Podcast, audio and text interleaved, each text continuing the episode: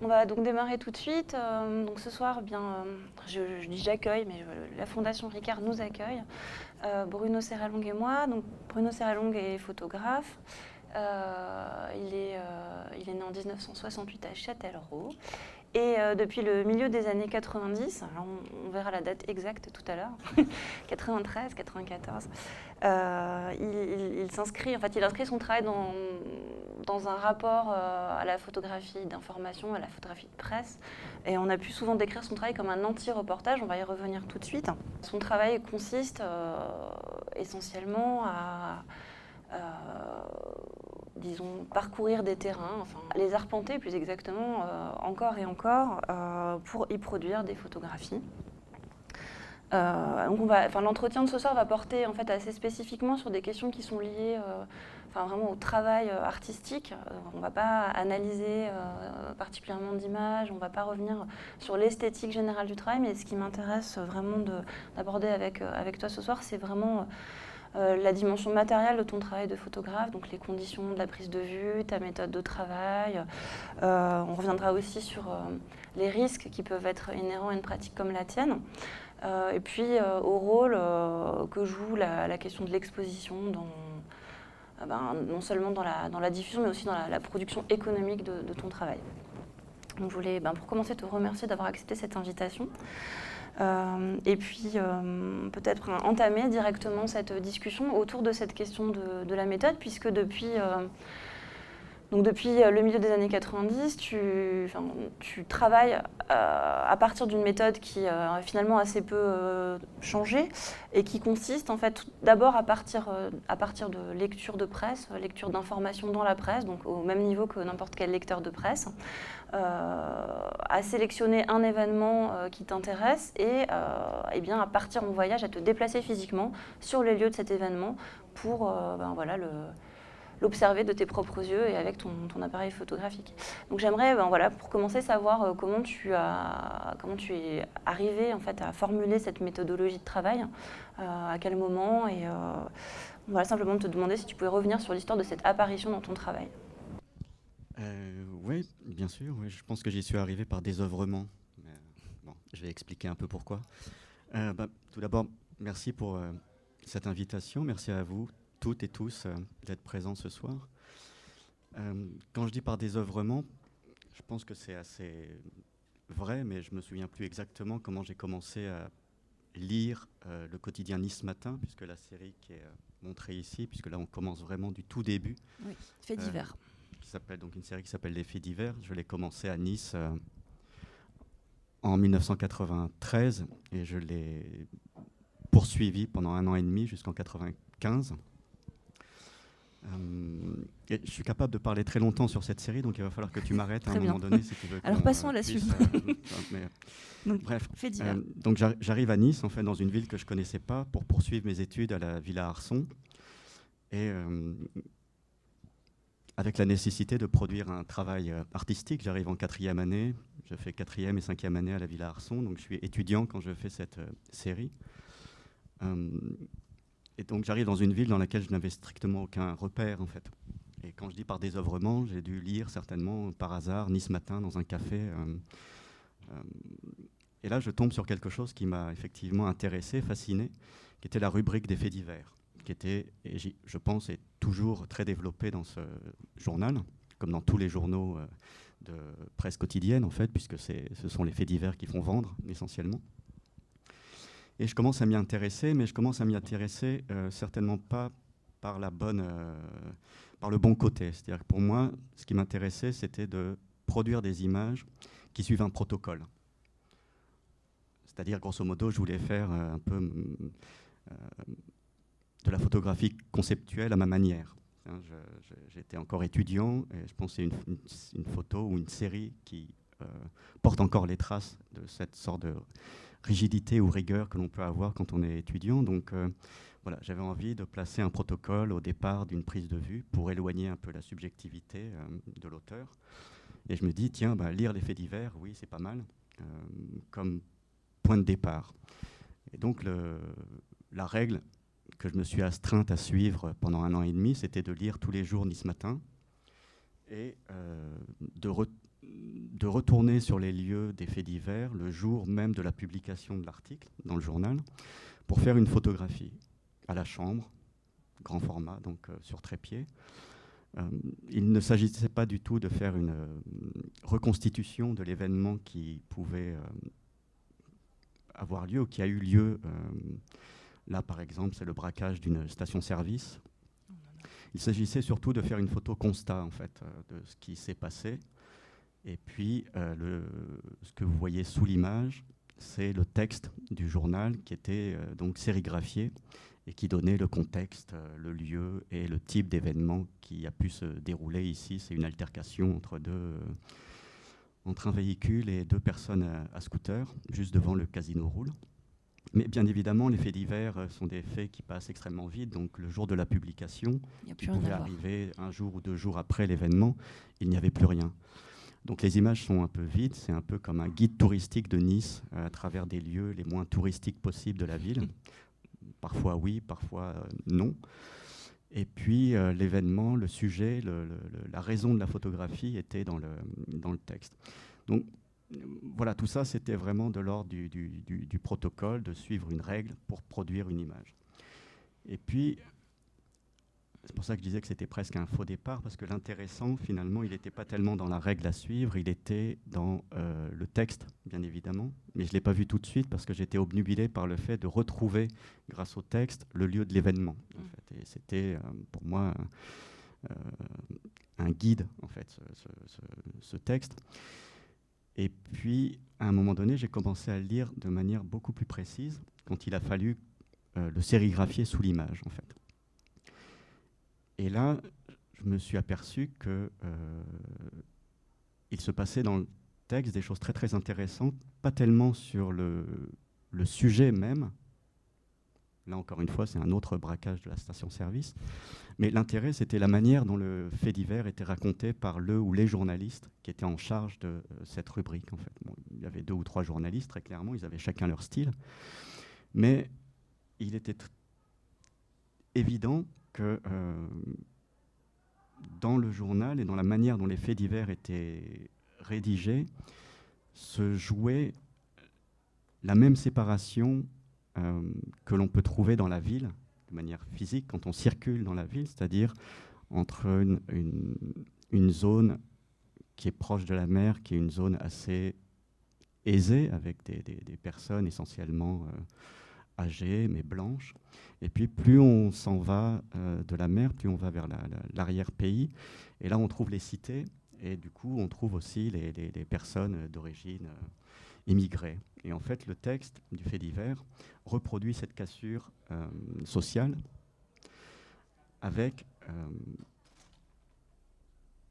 les victimes qui sont souvent des personnes blanches et âgées et les présumés coupables qui sont souvent d'origine, et ça, ça revenait assez souvent dans les, dans, les, dans les phrases, de type très méditerranéen, ou alors barbu où, euh, par exemple, les prénoms étaient nommés toujours. C'était Nasser, c'était ce genre de choses qui n'est pas forcément le cas quand c'était un fait divers autre qui euh, n'impliquait pas de, jeunes euh, descendants d'immigrés.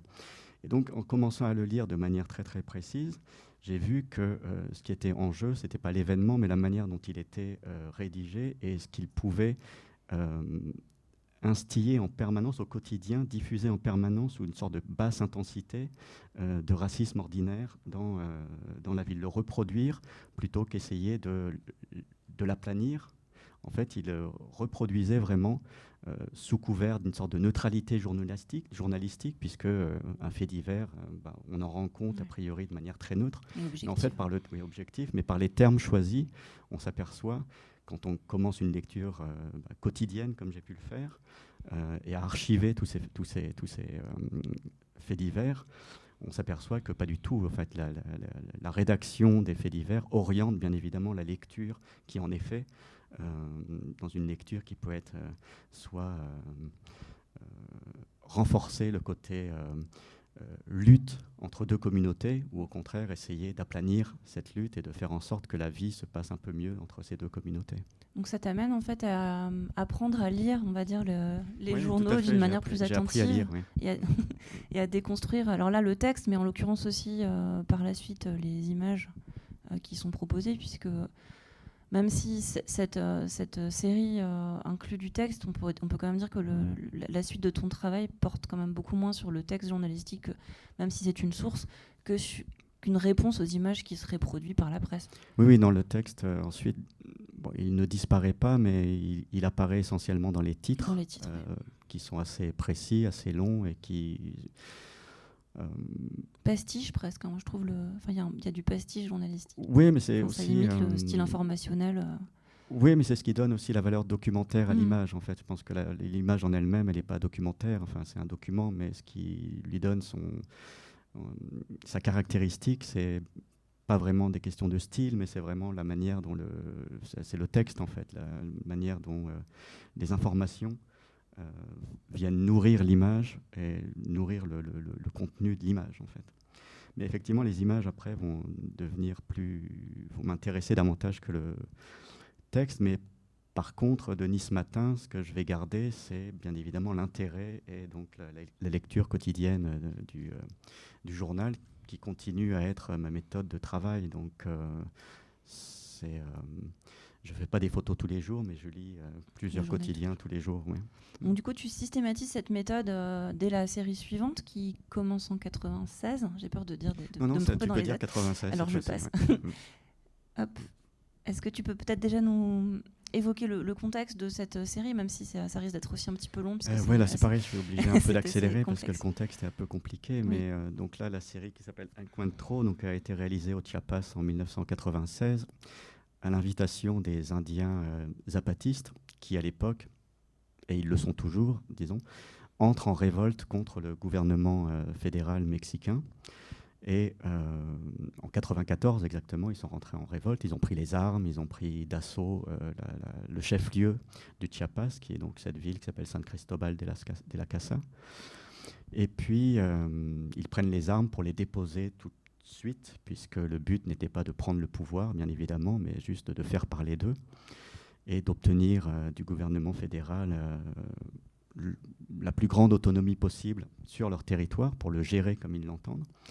Et en 96, euh, à la suite d'un processus euh, mené en interne,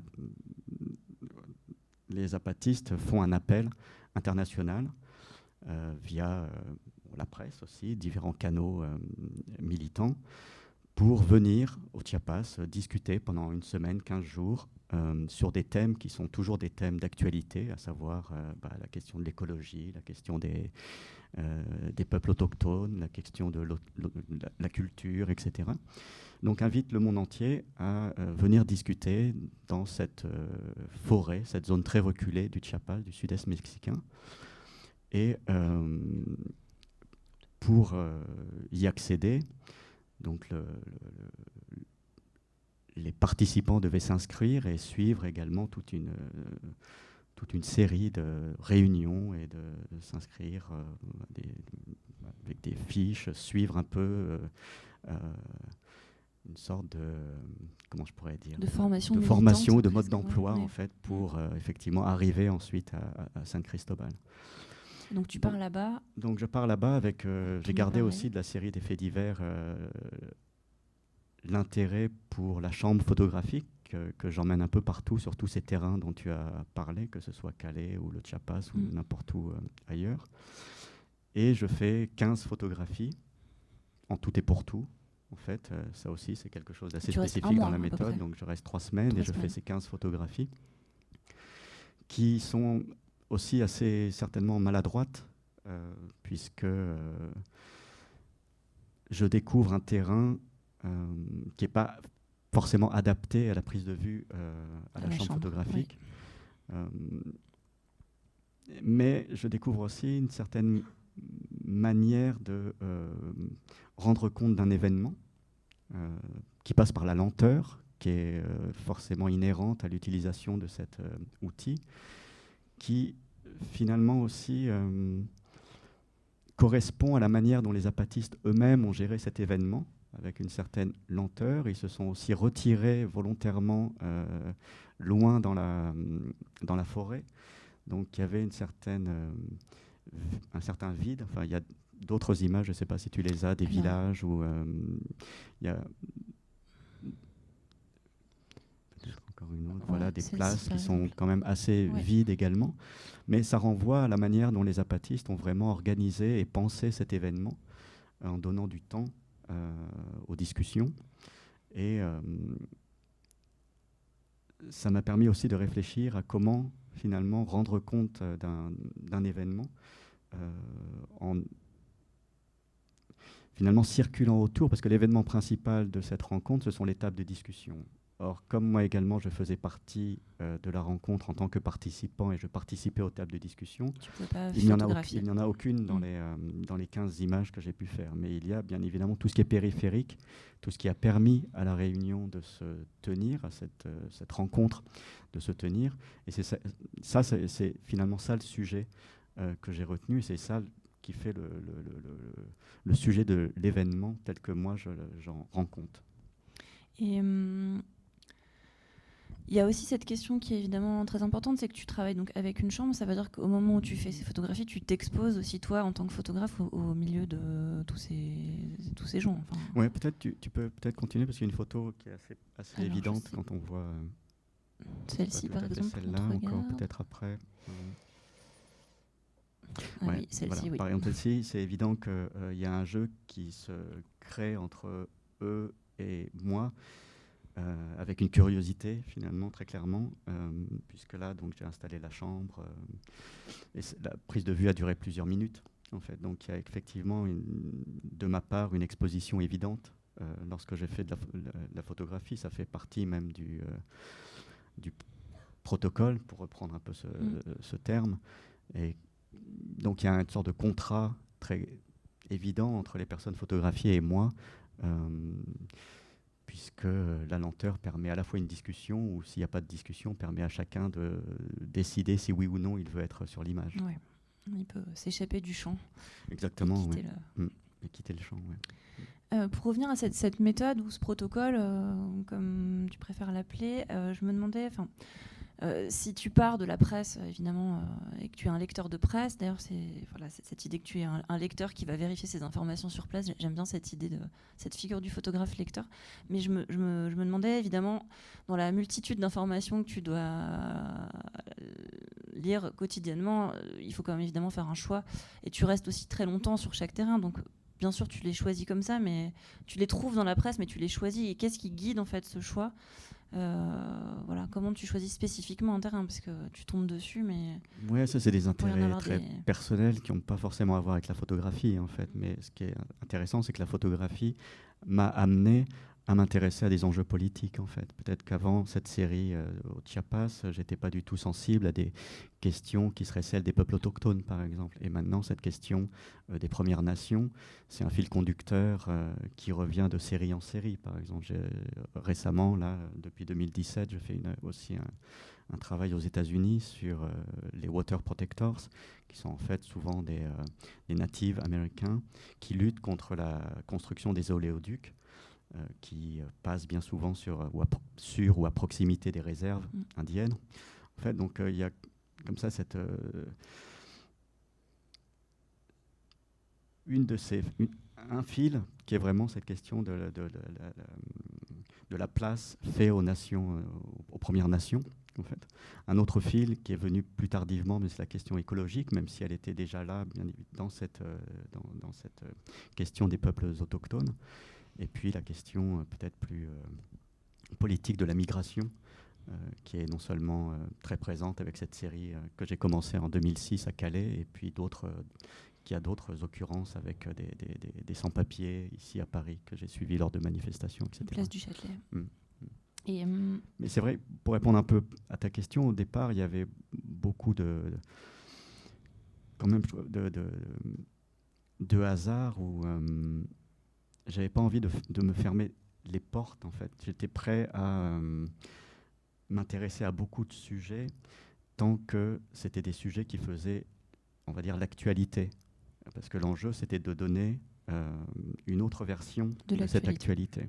Et puis très vite, je me suis rendu compte que ça, c'était un peu vain, que moi, j'étais pas euh, photographe de presse, donc j'allais pas être euh, à courir après un événement, où qu'il soit dans le monde, et que j'avais besoin de resserrer sur des sujets qui m'importaient, moi, personnellement, en tant que citoyen, en fait. C'est vrai qu'il y, y a quelques séries qui détonnent aujourd'hui dans, dans l'ensemble de, de ton travail, comme la série à Las Vegas où tu vas photographier des. Enfin, on comprend Ouais, évidemment quand on connaît ton travail comment tu peux faire ça, mais voilà, tu vas photographier des fans de Johnny Hallyday. Oui, bah, là, là, ce qui est assez drôle, c'est qu'elle a suivi euh, de quelques mois à peine cette série, euh, qui est donc C'est le vraiment grand écart. c'est le grand écart entre Ouais. les deux, mais j'en reviens à ce que je disais, c'est-à-dire qu'en 96 pour cette série, puis 97, je crois, pour euh, Las Vegas, ou c'est peut-être 96 aussi. Le, travail était loin d'être stabilisé, en fait, et que du coup, euh, Las Vegas est arrivé tout de suite après, et ça me semblait pertinent par rapport à ce que je mettais en place, qui était de m'intéresser à des sujets euh, d'importance nationale ou internationale. Et Johnny Hallyday était un sujet d'importance nationale. Est-ce que. euh, alors, une question que je voulais te poser, c'est. Il y a quand même quelques séries qui sont des commandes. Alors, je ne sais pas si tu en fais encore aujourd'hui, si ça t'arrive encore de faire des commandes, mais comment, dans ces cas-là, tu réagis en tant que photographe quand on. Je sais pas, quand le, le Fonds national d'art contemporain te demande d'aller faire des photos du parc de Sceaux. Évidemment, ça, ça, la question de la lutte politique est un petit peu loin du parc de Sceaux. Donc, comment tu. Comment tu fais ces photos en fait? Est-ce que c'est simplement de l'observation? Tu vas sur non, je- place? je, je dirais que c'est euh, c'est récréatif pour moi les commandes. Ah oui. Donc ça n'a plus rien à voir, forc- pas forcément à voir. Je cherche pas à ce que ça prolonge une réflexion que je peux mener euh, dans mon travail personnel. Donc quand je dis que c'est récréatif, je, je le dis de manière un peu, euh, bien sûr, euh, drôle, mais c'est aussi assez sérieux. C'est-à-dire que c'est des manières pour moi d'expérimenter une autre manière de faire de la photographie. En fait. Donc c'est aussi peut-être pour ça qu'on ne me propose pas de commande, parce qu'on s'attend peut-être à un résultat, et Mm. moi je vais forcément le décevoir en fait. Je vais aller faire autre chose qui est loin de mon terrain de, de- de- de pratique euh, quotidienne. Sinon, ça n'a pas de sens pour moi. Je ne vais pas euh, euh, répéter dans une commande qui pourrait m'entraîner ailleurs esthétiquement quelque chose que je sais déjà faire. Donc, je, prends peut-être des fois plus de risques dans les commandes que euh, dans, les, sujets que je, traite personnellement. Ok. Je voulais repartir de cette image un peu warholienne que tu aurais. enfin, je trouve qu'elle elle- voilà, elle, elle- elle dénote fortement dans, dans ton travail. Donc c'est une image de du sous-commandant Marcos qui à ce moment-là se fait donc déjà plus appelé comme ça, mais euh, le délégado zéro. Oui. euh, pendant sa tournée euh, de 2006, donc tu retournes dix ans après euh, la, la- la série La Otra euh, au Mexique. Euh, et tu fais, enfin, on te force en fait à faire cette photographie d'une certaine manière, puisqu'on te, tu m'as expliqué qu'on t'a, Oui, poussé à l'avant du c'est, public. euh, euh, bah, peut-être je te, je te laisse raconter cette histoire, mais voilà, je la trouve intéressante comme une sorte de contrepoint total à ce que tu ferais, qui est une, enfin, elle dénote vraiment dans, dans ta production, parce que c'est pas du tout en fait le type de photo que tu fais habituellement, quelque chose d'iconique, avec une, une grande proximité euh, Mm. du sujet. Bah, disons que je voulais pas du tout la faire comme ça au départ, parce que j'étais dans le public, dans la foule, qui est au, donc au bas de cette estrade euh, où, où Marcos, enfin, le délégué zéro, prend la parole. Et puis euh, le service de sécurité de, de- de Marcos me repère, en fait, alors que j'étais loin derrière, se, en fait, se souvient de toi en fait.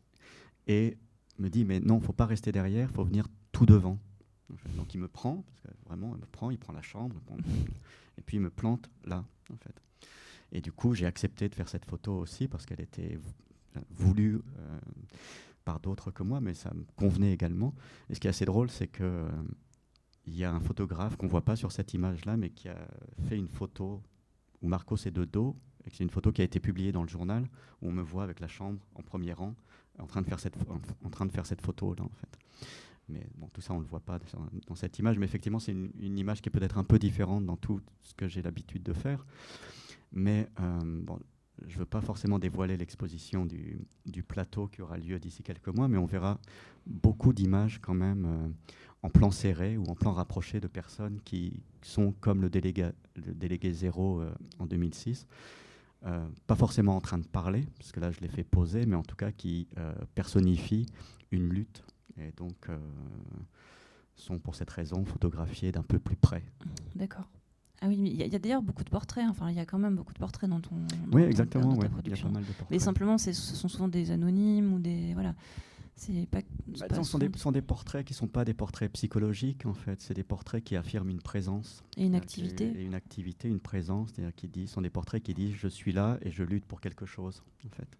Mais effectivement, c'est pas des portraits. C'est pour ça que le terme portrait n'est pas forcément le plus juste. Mm. Ce sont des, euh, des présences. Je trouve intéressant d'opposer euh, ces, deux photographies, parce que là, pour le coup, on est dans un dispositif qui est complètement différent. On sent que tu as au contraire traversé la route pour te mettre à distance et pouvoir prendre la photo de, loin. Et, tu n'es pas. Enfin, tu fais partie du public, mais tu. Tu es vraiment à distance, tu n'es pas un bah, participant. là, c'est un, un, départ. Donc euh, voilà, je me suis posé la question comment photographier un départ euh, de cette, donc, euh, ces moines tibétains qui, comme ça, vont marcher de New Delhi jusqu'à la frontière chinoise. Donc pour moi, il était important de montrer à la fois la foule, en tout cas la, délégation d'une cinquantaine de, de, de, moines, et puis également par la petitesse finalement de cette même s'ils sont nombreux, ils sont petits dans l'image. Mm. Ça montre aussi le, rapport de force qu'ils s'apprêtent à entreprendre entre euh, marcher des milliers de kilomètres pour euh, réclamer en fait euh, ce qu'ils réclament depuis longtemps, c'est-à-dire l'autonomie du Tibet. Et puis eux, qui sont tout petits en fait, mais qui sont euh, investis d'une mission qui les pousse et qui euh, les emmène et qui les, ont emmenés jusqu'à la frontière chinoise. Donc l'enjeu, c'était de construire une image qui montre cette euh, tension entre à la fois une,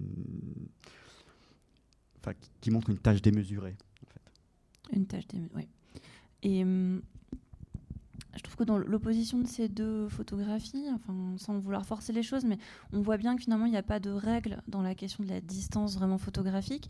Mais par contre, il y a toujours cette volonté d'être, euh, comme tu l'as dit dans plusieurs entretiens, euh, dans le public. C'est-à-dire que tu es vraiment dans le public. Et j'aimerais J'aimerais que tu reviennes sur cette question de voilà, être dans le public, être au même niveau que les autres, devant l'événement ou dans l'événement ou avec l'événement, je ne sais pas trop, mais en tout cas, tu n'as pas une position surplombante, t'en sais pas plus. Non, mais la question de la distance, effectivement, elle revient assez souvent, donc j'imagine qu'elle est, elle est effectivement présente dans le travail, mais je ne sais jamais comment y répondre. Hmm.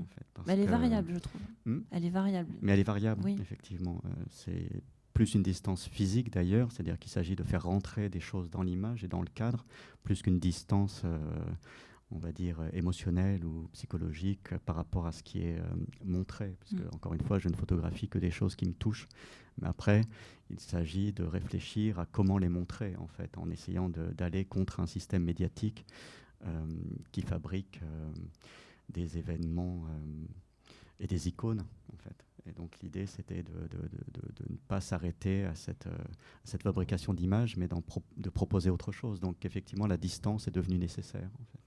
D'ailleurs, il y, a des motifs qu'on retrouve beaucoup dans tes photographies, c'est-à-dire des gens de dos, des, des, foules de dos qui sont assises ou qui assistent à un, enfin, qui écoutent un discours. Enfin voilà, cette, cette question d'être euh, au milieu de ces gens bah, la, qui, la question d'être le dos, en fait, de, la communauté, d'être ensemble et d'écouter des discours. Et en fait, il y a beaucoup d'images, je me rends compte, où les gens écoutent d'autres personnes parler. Oui. Effectivement.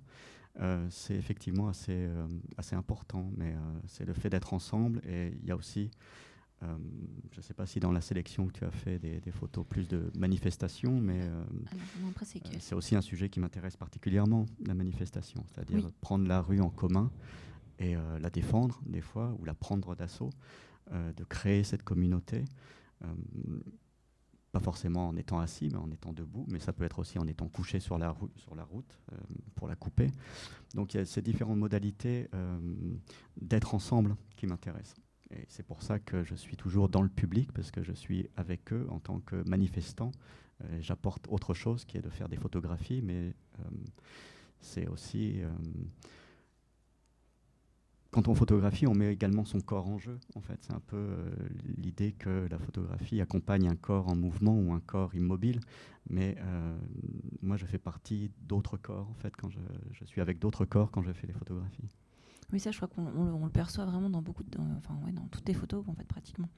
alors là, tu, tu mentionnes des, enfin, un type assez précis de, de, de, situation qui serait quelqu'un qui parle, ou enfin, un événement qui serait précisément, on va dire, situé dans le temps. quand tu vas à Calais, par exemple, évidemment, ça s'étend, tu, tu, y vas depuis 2006, donc ça fait maintenant donc, 15 ans. Il n'y a pas d'événement à proprement parler. Enfin, il y a évidemment des fois des conférences de presse ou des, des, moments, disons, médiatiquement forts, mais c'est pas ces moments-là que tu photographies. Et donc, je m'interroge aussi sur. Euh, voilà, Calais, je sais pas combien tu as fait de photos depuis que tu y vas, mais il y en a peut-être une cinquantaine. Enfin. 89. 89. Bon, alors 89 photos en 15 ans, ça, ça, fait quand même un ratio finalement assez assez faible, disons, en mhm. termes de voilà, le, disons le temps où tu prends les photos est, marginal par rapport au temps que tu passes là-bas. Et euh, bah, j'aimerais que tu, tu, nous expliques ou tu nous racontes en fait comment euh, comment s'organise une journée de travail en fait que tu es tu as Calais tu, tu, tu, tu, te promènes enfin tu te promènes c'est pas le bon terme mais tu tu circules, tu observes, tu vas à la rencontre des gens. Qu'est-ce que mm. tu fais en fait bah, concrètement On euh? pourra revenir à cette image après, mais peut-être pour parler de la méthode, c'est peut-être mieux de montrer ces trois images-là. Peut-être tu peux montrer les trois à la suite. Voilà. Donc ces mm. trois images-là ont été faites une même journée dans je dirais, un carré de 50 mètres. C'est 50 mètres sur 50 mètres sur 50 mètres. Donc c'est une zone où je suis resté toute la journée avec les mêmes personnes, donc avec ce groupe d'une de, de, dizaine de migrants euh, afghans, voilà, et qui donc euh, avaient, on est en 2008 là je crois, donc avaient leur euh, campement dans, dans ce sous-bois là qu'on devine qui était euh, juste à côté de l'autoroute, de, la fin de l'autoroute, quand l'autoroute arrive vraiment sur le, port euh, ferry, donc euh, l'embarquement des camions sur les ferries. Bon, aujourd'hui, on ne peut plus du tout faire cette photo et ces jeunes hommes ne peuvent plus du tout se mettre là parce que maintenant, à cet endroit-là, très précisément, c'est le désert, donc tout a été rasé.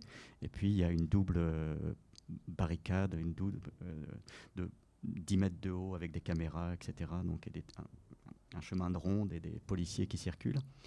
Mais donc en 2008, il y avait encore la possibilité d'être extrêmement près des camions. Donc euh, les camps étaient au plus près finalement des, des, camions. Et comme ça arrive assez souvent, il y a un engorgement à un moment donné dans la journée parce qu'il y a trop de camions par rapport à la capacité d'absorption des ferries. Donc ça crée des bouchons. Et à ce moment-là, donc les, ces migrants qui étaient dans leur campement sortent le long de l'autoroute euh, et essayent de monter euh, dans, les, camions. Donc là, la photo, elle est prise juste au moment où les camions arrivent et commencent à créer cet embouteillage. Et puis, euh, donc la deuxième ou la troisième photo, peut-être que celle-ci, c'est une fois que la police est intervenue, que les camions ont pu repartir, et donc les migrants refluent eux aussi vers leur campement. Et la troisième image, c'est donc un portrait qui a eu lieu quelques heures euh, après, après que la police soit passée et évacué tout le monde, en fait, que tout le monde ait pu se, cacher dans les différents campements. Tout le monde est revenu. Et puis, euh, un peu comme un adieu à cette journée, euh, j'ai fait ce portrait, ce double portrait de ces, de ces jeunes gens, en fait. Mais ce sont déjà eux qui sont sur les photos que l'on peut reconnaître de dos, de dos ou en, en, train d'attendre les camions. Donc c'est ça, c'est une méthode assez, euh, que je répète assez souvent, c'est-à-dire je reste une journée avec un petit groupe de personnes, et puis se passe ce qui se passe en fait. C'était pas du tout prévu qu'il y ait ce, bouchon de camion. Peut-être mm. que cette journée-là aurait été très calme en fait, et qu'il ne se serait rien passé finalement, si ce n'est euh, d'attendre euh, au coin du feu à discuter comme ils le font toute la journée en fait puisque l'activité se, se, passe essentiellement de nuit à Calais. C'est assez rare que qu'il y ait beaucoup d'activités, de, de, de, prendre d'assaut des camions dans la, dans la journée. Et donc tu, oui, tu, tu, enfin, je sais pas, le lendemain, tu retournes les voir ou tu, tu te. Oui, mais c'est eux qui sont pas plus forcément là, en fait. D'accord, oui, oui, à Calais, oui, Leur but n'est pas de rester à Calais, donc euh, ils circulent, soit ils sont raflés par la police qui les donc déporte dans des centres de euh, ailleurs en France ou euh, ailleurs en Europe. Euh, donc c'est très difficile de retrouver les mêmes personnes. Mm. Donc oui, bien sûr, moi je circule toujours dans les mêmes endroits. Donc, ce lieu, à l'époque, en 2006, était un lieu qui euh, accueillait beaucoup de campements. Euh, donc j'y passais des journées entières, mais sans retrouver forcément les mêmes personnes. Est-ce qu'on peut peut-être revenir sur la, justement la photo, cette, cette, photo dont on parlait tout à l'heure, je pense que je l'ai moi, je ne l'ai perçu pas du tout de la manière dont tu en parles, donc je trouve ça intéressant parce que j'ai projeté justement l'idée de l'apaisement, enfin voilà, tout d'un coup le paysage qui serait, je sais pas, de l'ordre de la consolation. Et pour toi, c'est totalement autre chose. Oui, non, mais c'est ça aussi en fait, mais c'est clair que euh, le paysage à Calais, il est chargé de violence en fait. Il est chargé euh, depuis 30 ans en fait de passage de dizaines de milliers de personnes, des hommes, des femmes, des enfants de la présence également de, milliers de policiers et de, gendarmes. Donc le paysage, c'est un paysage de guerre à Calais. Et puis, euh, il n'empêche que ça reste un paysage en été qui, est, euh, qui peut être assez beau, en fait, effectivement. Euh, mais là, par exemple, c'est le lever du jour, hein, il est 5 heures du matin, et ce chemin donne accès à un, camp, en fait, à un campement qui était vide, puisque les migrants n'étaient pas encore revenus de, des différents endroits où ils peuvent tenter de monter dans les camions. Euh, puisque, comme je disais, la grande activité a lieu de nuit essentiellement à Calais. Donc euh, la nuit, c'est pas un lieu de, c'est pas un moment de repos, c'est un moment, au contraire, un, moment de grande activité en fait. Et là, c'est le lever du jour, et donc c'est un moment de bascule entre une activité et une autre, où les migrants vont revenir dans leur campement pour dormir jusqu'à jusqu'à se reposer, dormir jusqu'à midi, une heure en fait tu as parlé tout à l'heure de la question de la durée et de la répétition. Peut-être qu'on peut évoquer justement cette série. Alors, je passe à cette série justement de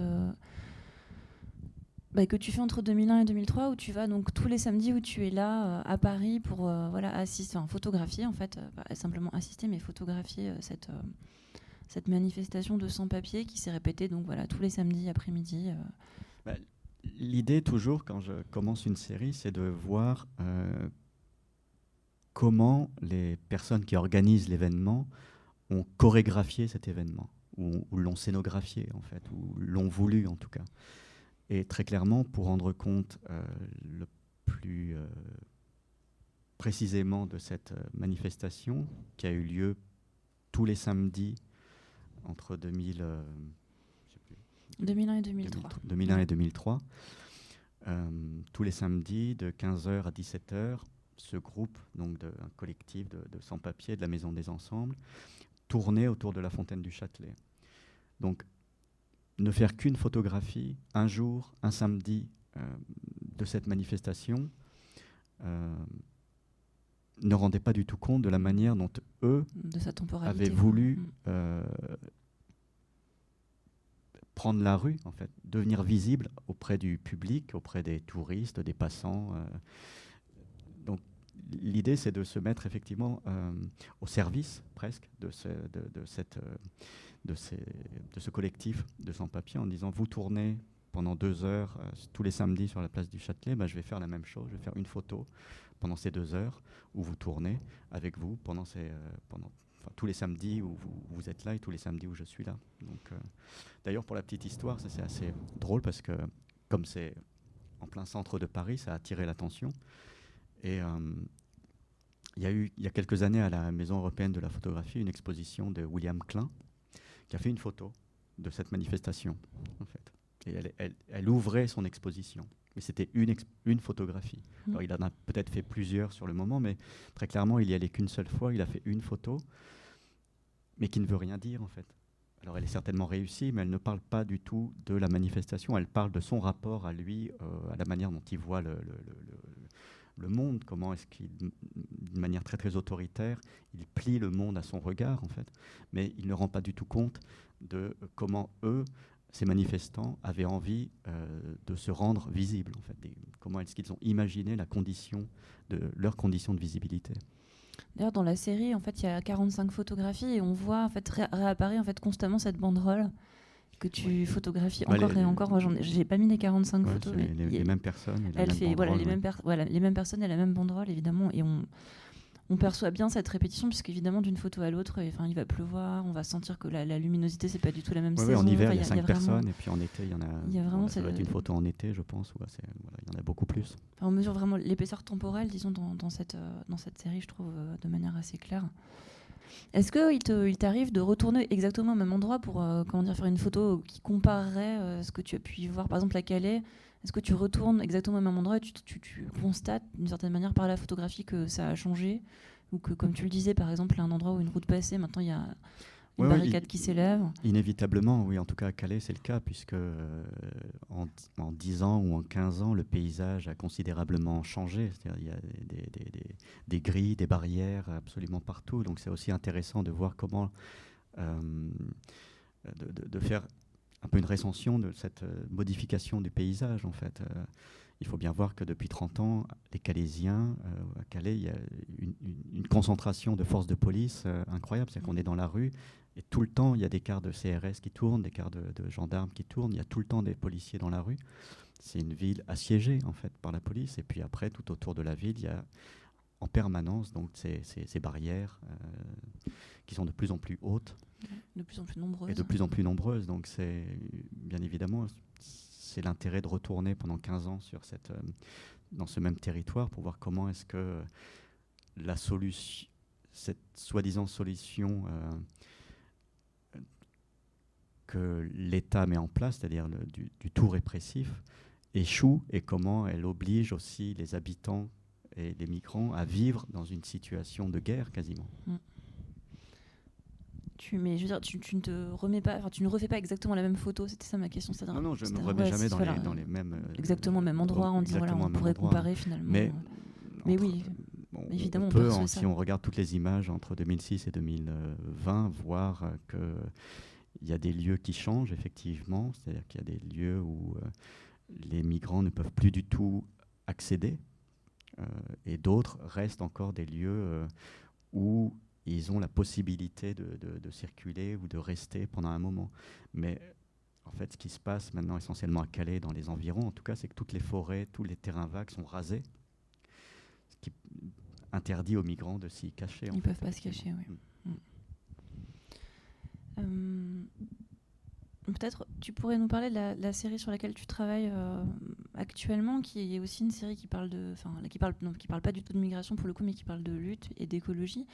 Euh, j'ai choisi cette image parce qu'elle parle pour moi, c'est une sorte d'allégorie, d'une réflexion sur tes outils de photographe. Mais j'ai bien aimé voilà, ce portrait d'outils. Euh, alors, est-ce que tu pourrais nous dire juste quelques mots de cette série Et puis ensuite, on, parlera justement de cette question des, outils euh, que tu mhm. utilises et de leur évolution. Donc là, effectivement, c'est une des images euh, parmi les plus récentes que j'ai pu faire. Donc, on est à Aubervilliers, dans un jardin ouvrier qui s'appelle le Jardin des Vertus, dont une partie a été détruite ou est en cours de destruction pour laisser place à une piscine euh, d'entraînement euh, pour les Jeux Olympiques. Mais c'est un complexe aquatique un peu plus important qui est prévu. Donc au départ, effectivement, pour les Jeux Olympiques, ça servira de, piscine d'entraînement. Et puis après, elle est soi-disant, euh, elle va être mise à la disposition de tous les habitants d'Aubervilliers et de la banlieue. Et donc il y a c'est plus un centre aquatique puisqu'il y a un solarium, il y a une salle de, de gym, etc. Et donc tout le solarium et la partie gym en fait euh, empiètent sur le jardin qui a été détruit et donc pour éviter sa destruction, il y a eu une occupation, donc une ZAD qui s'est créée pendant plusieurs mois avec euh, l'intention de défendre vraiment ce jardin contre la construction de la, de, la piscine. Euh, et donc là, ce que l'on voit, c'est un, bah, c'est un mur en, pisé, donc en paille et terre, qui a été construit par les, les, zadistes pour empêcher les bulldozers de rentrer dans le, dans le, dans le jardin. Autant dire que ce, mur n'a pas, pas fait long feu quand euh, la police est rentrée avec les bulldozers. En deux heures, tout a été rasé. Oui. Alors, il y a quelque chose qui rapproche bah, du coup cette série en cours de, la série euh, des naturalistes en lutte que tu as, sur laquelle tu as travaillé de 2015 à 2017. J'aimerais revenir euh, sur cette série parce que euh, c'est un moment où tu utilises, je pense que tu avais déjà commencé à utiliser avant, mais c'est un moment où tu systématises quand même l'usage d'appareils numériques. Donc on est dans un autre rapport à la à la prise, que tu fais beaucoup plus d'images et puis tu les diffuses d'une manière très différente. Est-ce que tu pourrais revenir voilà, sur cette, ce pas de côté en fait technique aussi dans ton travail où tout d'un coup un, autre outil génère aussi une autre un autre type de photographie. Oui, sinon c'est pas utile de bah prendre, de changer d'outil. C'est pour faire les mêmes images. Ça, ne sert à rien. Ça sert à rien. Donc c'est clair que l'utilisation de, l'appareil photo numérique permet euh, autre chose, c'est-à-dire bien évidemment permet de continuer à montrer des images dans des centres d'art, dans des galeries, mais aussi permet d'être plus immédiatement de réagir plus immédiatement aux demandes aussi des, euh, par exemple, des naturalistes en lutte sur la ZAD de, Notre-Dame-des-Landes. Ce qui fait que euh, les photographies que je faisais euh, étaient aussi disponibles pour les naturalistes, pour leurs propres usages, en fait. que j'étais devenu un peu le photographe officiel des sorties de ces naturalistes.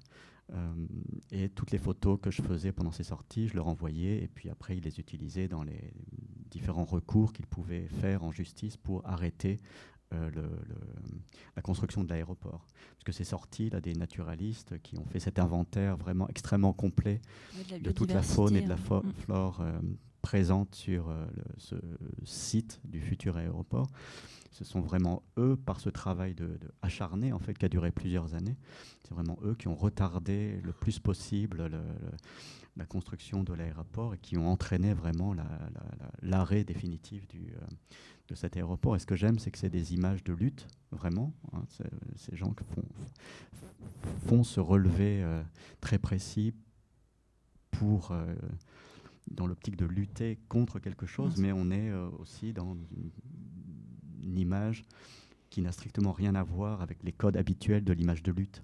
Oui, il y a des fleurs, enfin voilà, mhm. c'est des images florales, des petits mhm. paysages, enfin c'est mhm. très pastoral en fait. Oui, complètement. C'est vrai que c'est assez, drôle. Donc effectivement, là, le, numérique a permis ça, c'est-à-dire a permis à la fois de rendre compte des sorties que j'appelle des comptes rendus photographiques en fait, et qui sont ensuite euh, un peu tous sous cette forme-là. Euh, que vous pouvez voir actuellement. Donc, qui sont des images euh, qui font. Chaque image fait 24 par 36 cm et donc sont collées directement au mur dans une sorte de, montage euh, cinématographique. et puis servent également directement à la lutte, en fait, parce que je les envoie aux, personnes directement. Oui, la, question de la solidarité avec les gens qui luttent, elle est, elle est très concrète. C'est-à-dire que voilà, tes photographies sont vraiment oui, là, elle est beaucoup plus, euh, immédiatement. beaucoup plus concrète. Mm. Mm. Et euh, je, me, je, me, demandais, parce que voilà, si, d'une certaine manière, si, je pense qu'eux ont dû faire aussi des photos, et si tu n'avais pas été là, ils en auraient fait euh, peut-être par leurs propres moyens. Oui, oui, ils font des photos certainement même plus efficaces que les miennes en termes de photographier des petites plantes, parce que moi, pas, je ne suis pas botaniste, je ne suis pas naturaliste, donc je ne sais pas forcément quoi photographier dans une plante. mais qui est intéressant, c'est que ça m'a aussi fait euh, m'intéresser. j'ai changé d'échelle également. Pour la première fois, j'ai utilisé un objectif macro ah oui. pour aller voir le tout petit, en fait, euh, pour aller voir des plantes qui sont grandes comme ça. Donc c'est aussi photographiquement un basculement. Hein, ce numérique et cette, cette, cette série a vraiment euh, permis un basculement et une autre approche de la photographie. Mais effectivement, j'étais pas forcément le plus qualifié pour photographier des plantes, en fait. Mais par contre, euh, euh, comme j'avais un regard extérieur, je pouvais aussi les photographier eux au travail. Et ça, c'était assez intéressant pour eux aussi. Et par contre, dans, la, dans, dans, dans le rendu final, les photos sont vraiment mélangées. C'est-à-dire que les photos de, toutes ces photos de la faune et de la flore sont mélangées avec ces photos de ces naturalistes en train de, en train de travailler. Il y a pas oui, c'est un tout en fait. Oui, c'est un tout. C'est une activité euh, globale. Une activité globale sur la matinée ou la journée en fait, euh, qui avait lieu tous les dimanches, enfin, généralement tous les dimanches en fait. On, a, on, on, commande beaucoup ton rapport à la photo de presse et puis voilà, tu sais quelque chose que tu as beaucoup évoqué, mais je me demandais si la, enfin, quel est ton rapport à la photo amateur justement? Quand on est dans le numérique, on pense évidemment à tout le, bah, l'usage euh, complètement délirant qu'on fait toutes et tous maintenant de la photographie euh, en tant qu'amateur. Est-ce que c'est une question qui, détermine d'une manière ou d'une autre la manière dont tu travailles aujourd'hui ou c'est, pas du tout dans tes préoccupations euh, de photographe? Bah, Je me sens un peu amateur, de toute manière. Plus amateur que professionnel, ça c'est évident, euh, dans mon rapport à l'image.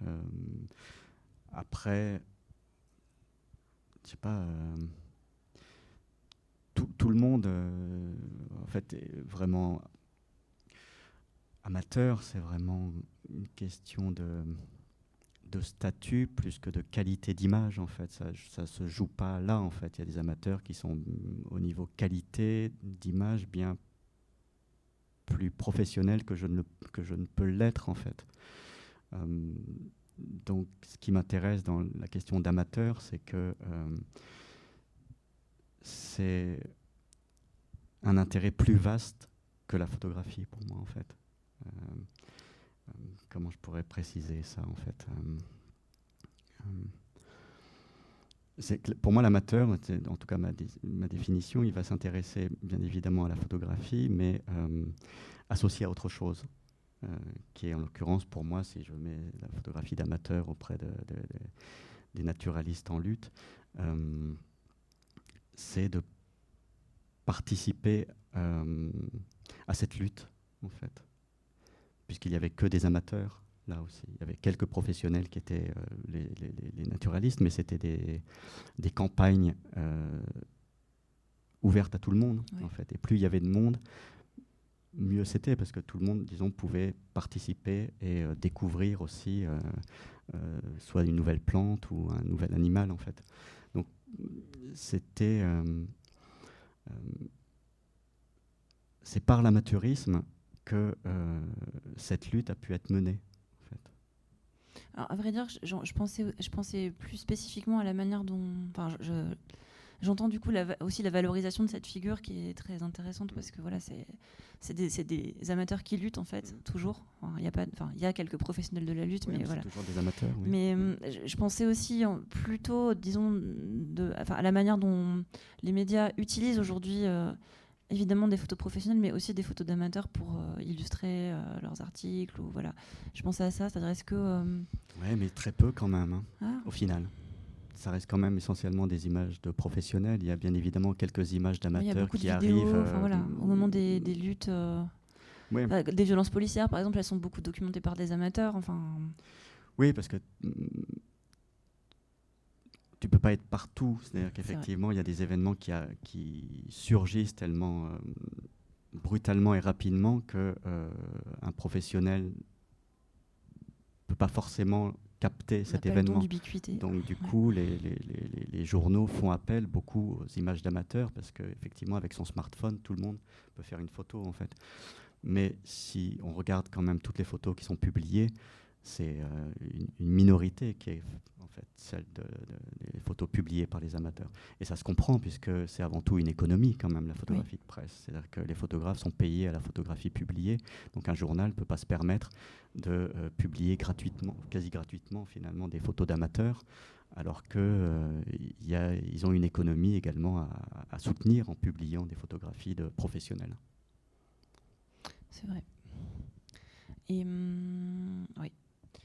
Est-ce qu'on pourrait peut-être euh, revenir à ce que tu disais sur la, ville de Calais, qui est une ville assiégée par la police, qui est quand même, euh, voilà, c'est très fort de, dire ça. Mais c'est vrai que moi, je ne suis pas allée à Calais, donc j'ai pas constaté évidemment ça. Et euh, on en a discuté déjà ensemble, mais cette question des, enfin, revenir sur cette question des risques qui sont un peu inhérents à ta pratique. Tu, quand tu décris, tu décris souvent le fait que ton protocole euh, implique, disons, euh, de faire face à des choses complètement inattendues, parce que voilà, tu te rends disponible en fait, tu, es à la fois présent et disponible sur les, sur, les terrains sur lesquels tu vas, euh, ce qui implique aussi en fait un certain nombre de situations qui peuvent être dangereuses, notamment dans les rapports avec la police, par exemple. J'ai envie, est-ce que tu pourrais nous, voilà, nous, nous parler justement de ces situations dans lesquelles tu peux te retrouver bah, disons à Calais, moi je suis effectivement contrôlé tous les jours en fait quand j'y mmh. vais, mais encore une fois, c'est pas exceptionnel. C'est-à-dire qu'à Calais, il y a un harcèlement policier, tous les jours, bien évidemment, qui concerne avant tout les, migrants. Et le drame d'hier est encore un, exemple mm. de ce harcèlement policier. Euh, mais tous les bénévoles de toutes les associations sont harcelés systématiquement. C'est-à-dire, euh, il y a des euh, quand il y a des méthodes assez simples que la police utilise, c'est-à-dire que quand les bénévoles prennent leur voiture pour rejoindre un lieu de, distribution de nourriture, par exemple. Hein, ils les suivent. Ils les suivent. Et si par malheur euh, la personne oublie de mettre son clignotant à gauche ou à droite pour freiner, pour tourner, la police arrête cette personne et lui met une, une contravention. C'est systématique. De même que si la voiture est mal garée, lors puisque pour faire une distribution de nourriture, vous vous arrêtez sur, un peu sur le bas-côté, systématiquement, il y a une contravention. Donc les, bénévoles, quotidiennement, sont harcelé. donc moi, quand je suis à Calais, je suis également en, permanence contrôlé par la police, en fait. C'est le contrôle d'identité permanent, en fait. mais ça ne va pas au-delà de ça. Bon, tu t'es quand même retrouvé en prison aux États-Unis. Aux États-Unis, oui, c'est allé un peu au-delà, puisque peu de temps après cette, avoir fait cette, cette photo, effectivement, euh, toutes les personnes que vous voyez sur l'image, euh, dont moi, euh, nous sommes allés en prison, effectivement, parce que là, ce que l'on voit à l'image, en fait, c'est donc Marc qui est enchaîné à une excavatrice pour empêcher donc la construction du, du Bayou Bridge Pipeline.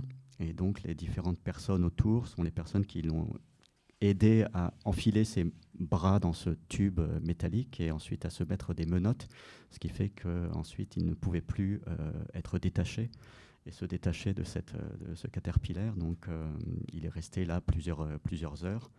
Et donc le, chef de chantier a appelé la police, les shérifs qui sont arrivés très vite et qui ont mis tout le monde en prison.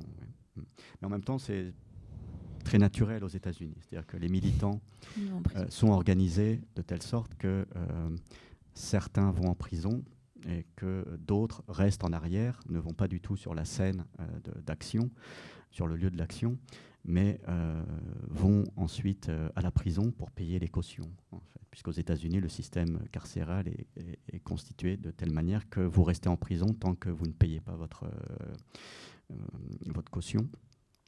Donc là, l'idée, c'est bien évidemment, par des appels aux dons euh, réguliers, d'avoir une cagnotte qui sert à, sortir les militants le plus tôt possible. Donc on est resté quoi, une dizaine d'heures en prison.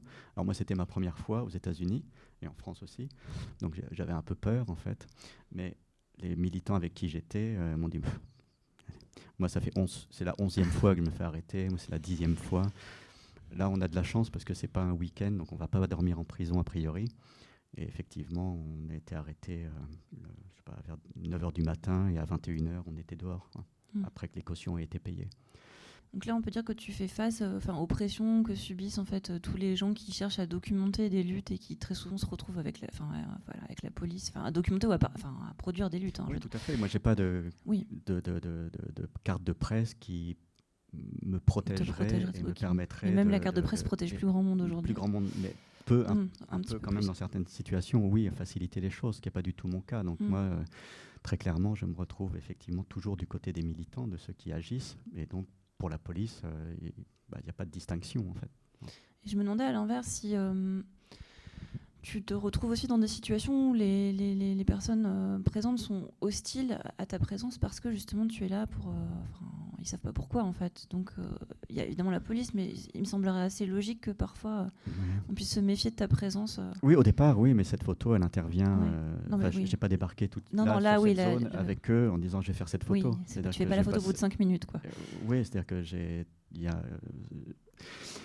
un camp qui regroupait ces, militants donc en Louisiane, euh, dans lesquels je suis allé. J'ai passé des jours euh, à, faire euh, à manger avec eux, à faire la vaisselle, à discuter. Mmh. Et donc cette photo-là, on l'obtient parce qu'on passe du temps et qu'on on, se connaît, en fait, finalement. Sinon, effectivement, c'est impossible de la faire. Donc là aussi, c'est une question de durée, évidemment. C'est une question de, durée, bien évidemment. De, ouais, de présence sur place.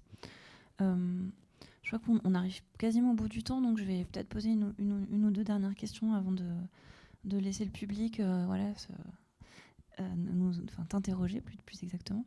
Euh, je voulais peut-être revenir sur la question des, expositions et du rôle des expositions dans ta pratique. Alors du rôle économique de ces expositions et puis je, fais toutes les questions d'un coup comme ça, voilà, tu, tu répondras d'un bloc, mais en tant que curatrice, euh, j'imagine qu'il doit être assez. Enfin, je, me pose la question de comment faire une exposition de Bruno Serlon dans la mesure où finalement le travail de, sélection d'images, il est déjà euh, très, enfin, il est déjà très précis en amont. Tu fais déjà ce travail de sélection, tu fais assez peu d'images, donc finalement. Euh, aller, ensuite redécouper dans une série pour en enlever une ou deux, ça ne présente pas beaucoup d'intérêt. Donc voilà, je me demandais comment tu, est-ce que tu laisses les, curateurs, les curatrices jouer avec ton travail? Comment ça se passe en fait ce travail de l'exposition? Est-ce que et est-ce que toi tu impulses en fait des directions du côté de la mise en espace de ton travail? Ou est-ce que c'est quelque chose que tu laisses euh, que tu laisses à d'autres en Mm. fait? Non, c'est les, deux. Enfin, ça se fait bien sûr dans, une, dans un dialogue avec les, les commissaires qui m'invitent ou les directrices et directeurs d'institutions qui m'invitent. C'est-à-dire que euh, je fais une proposition, puis on la discute euh, tous ensemble, en fait. Mais euh, moi, j'aime beaucoup jouer avec mes propres photographies. C'est-à-dire que c'est très ludique, en fait. Il faut, euh, c'est aussi un moment très sérieux. C'est-à-dire c'est le moment où les photographies sont vues. Mais on voit jamais une seule photographie, on voit un ensemble d'images. Donc c'est le moment où le travail prend corps, prend, signifi- prend une signification. Et on peut modifier beaucoup la signification que le travail euh, a en pas tellement sélectionnant telle ou telle photo, mais en, en les, En les mon- montant. en les montant les Mm. unes avec les autres. En fait, on peut privilégier telle signification ou une autre. En fait, donc ce qui m'intéresse, c'est effectivement de faire une, ex- une exposition qui est euh, euh, presque site spécifique, c'est-à-dire c'est l'exposition, c'est du direct, c'est-à-dire qu'il y a quelque chose qui est fait une fois et qui se refera plus de la même manière dans un autre lieu. En fait, que ce soit l'exposition du jeu de paume ou l'exposition du, du plateau qui va avoir lieu bientôt, elle est pensée pour le lieu et en accord avec le lieu. Euh, et une fois que l'exposition sera finie, les photos repartent et euh, elles ne seront plus rassemblées de cette manière-là. Donc euh, il y a un côté de très éphémère. Il ne s'agit pas d'aligner simplement les photos les unes à côté des autres. Il s'agit de leur faire tenir un discours particulier pendant une période particulière, qui est les deux ou trois mois de l'exposition. Et donc, de la même manière que finalement, euh, être présent sur les lieux, pour toi, c'est extrêmement important. Cette question de la présence physique des images aussi est, est importante.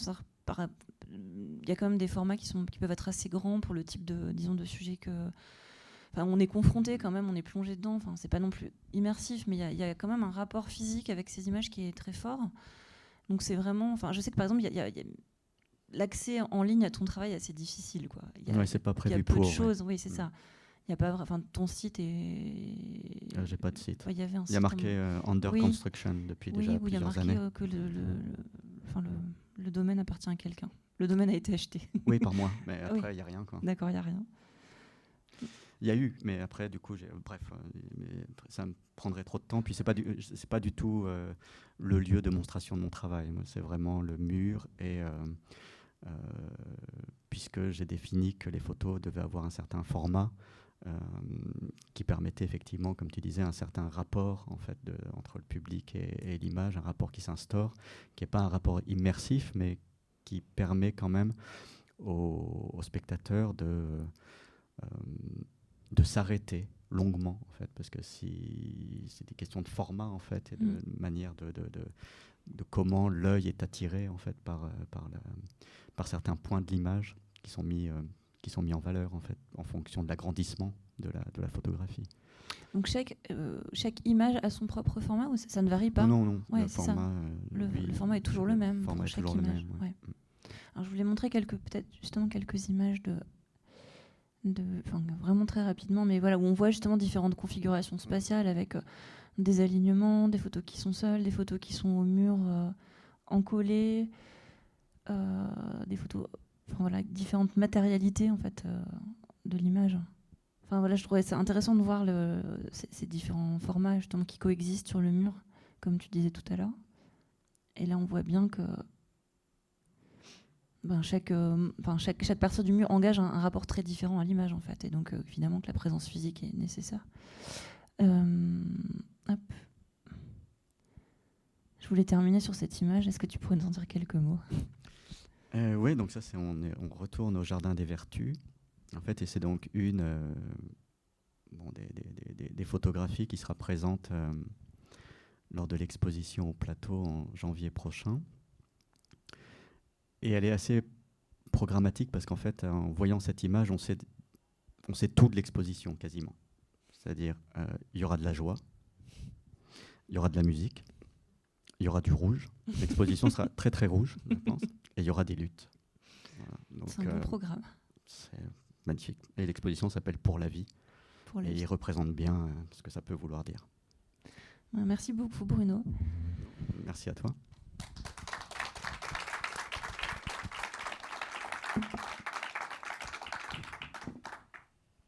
Le rouge est la couleur de la lutte en plus, donc ça fonctionne bien. Est-ce que vous auriez des questions peut-être? Euh, Je crois que justement la photo d'avant, c'est une photo euh, de vue d'exposition au Centre Pompidou.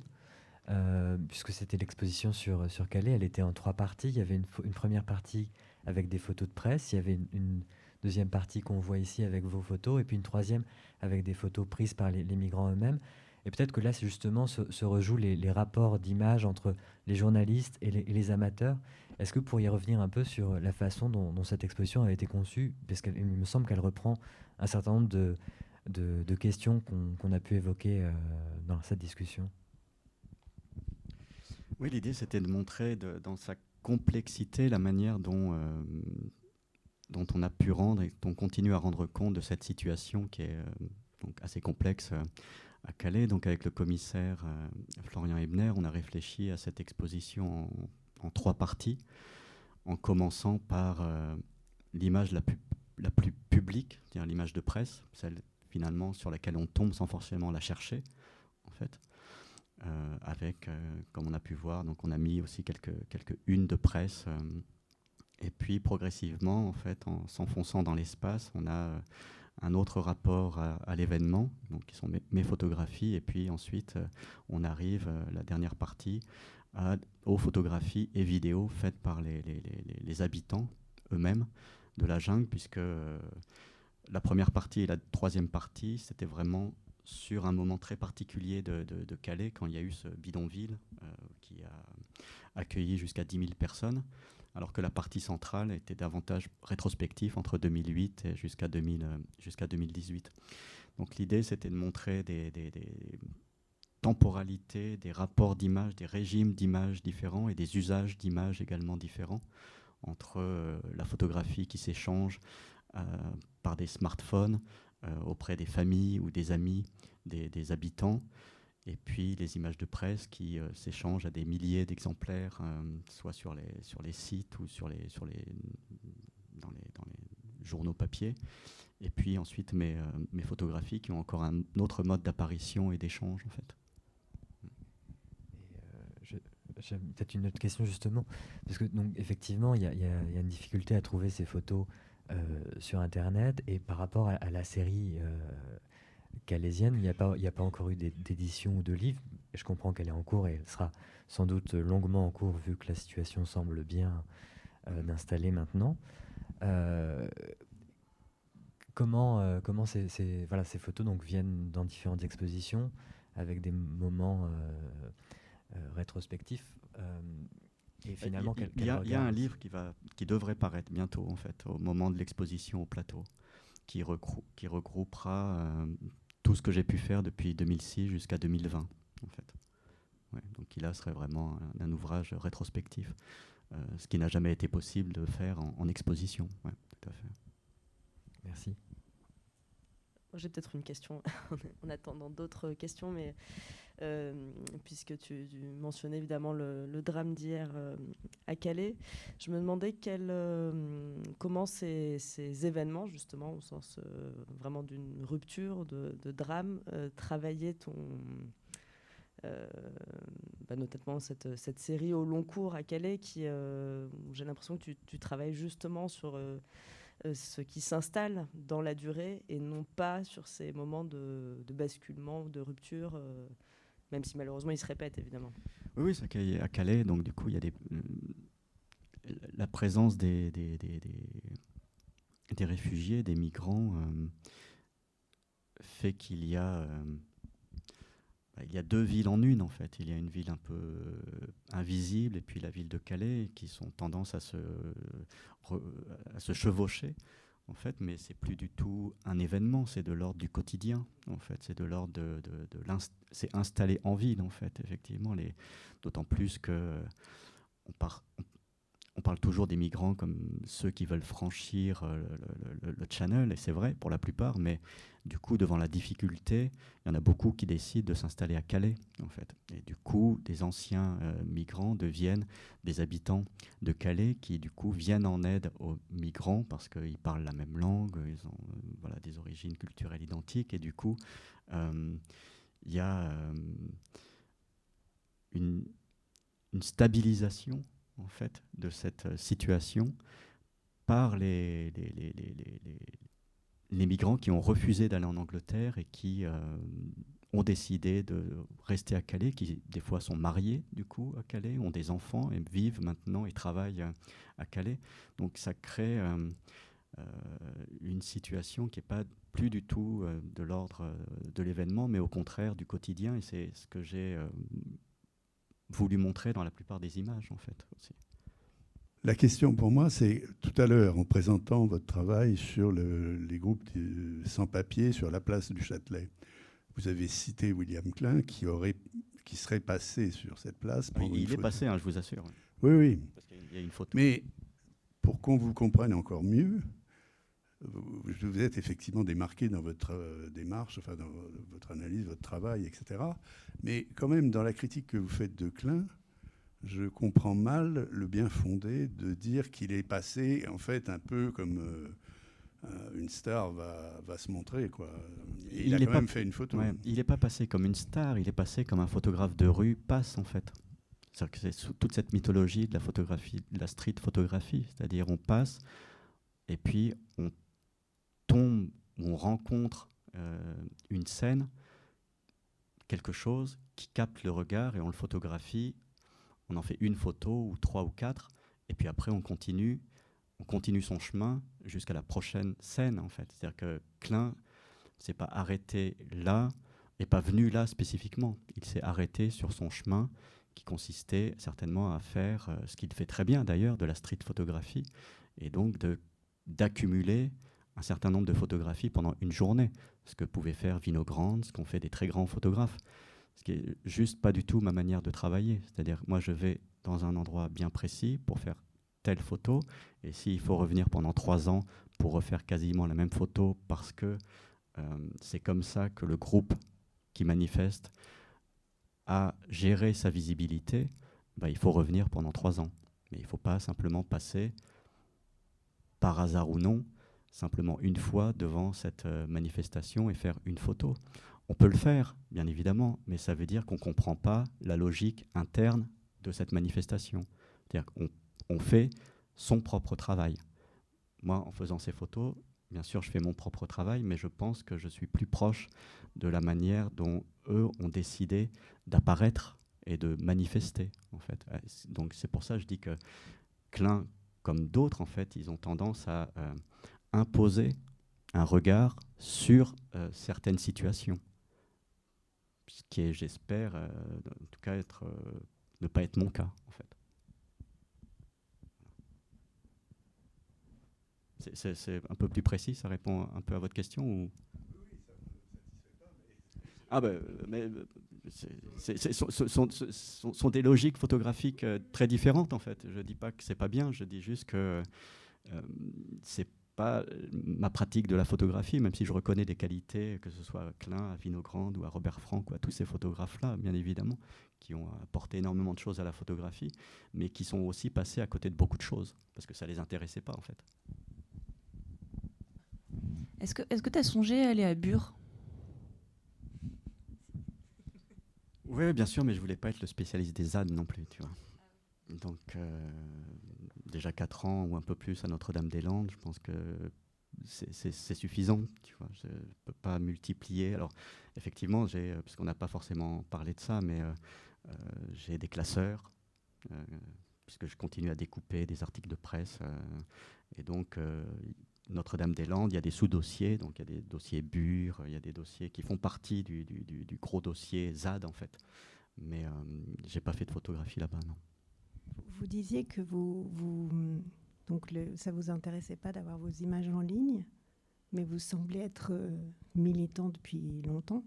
Et depuis ce temps, les, moyens technologiques pour militer ont énormément évolué et ont un pouvoir euh, assez énorme. On l'a vu. Qu'est-ce que, comment vous vous positionnez par rapport à ça?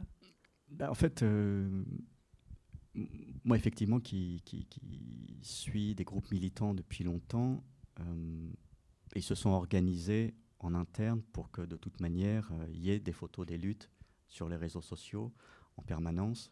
Ils ont, on va dire, leur propre euh, équipe de reporters. Donc, si moi j'ai un rôle à jouer, c'est peut-être en important certaines images qu'on ne voit pas habituellement dans des centres d'art dans une situation qui n'est pas une situation euh, habituelle pour ce type d'image, en fait. Peut-être que cette image, euh, vous l'avez là, euh, ou d'autres, on peut se poser la question de sa légitimité dans un centre d'art.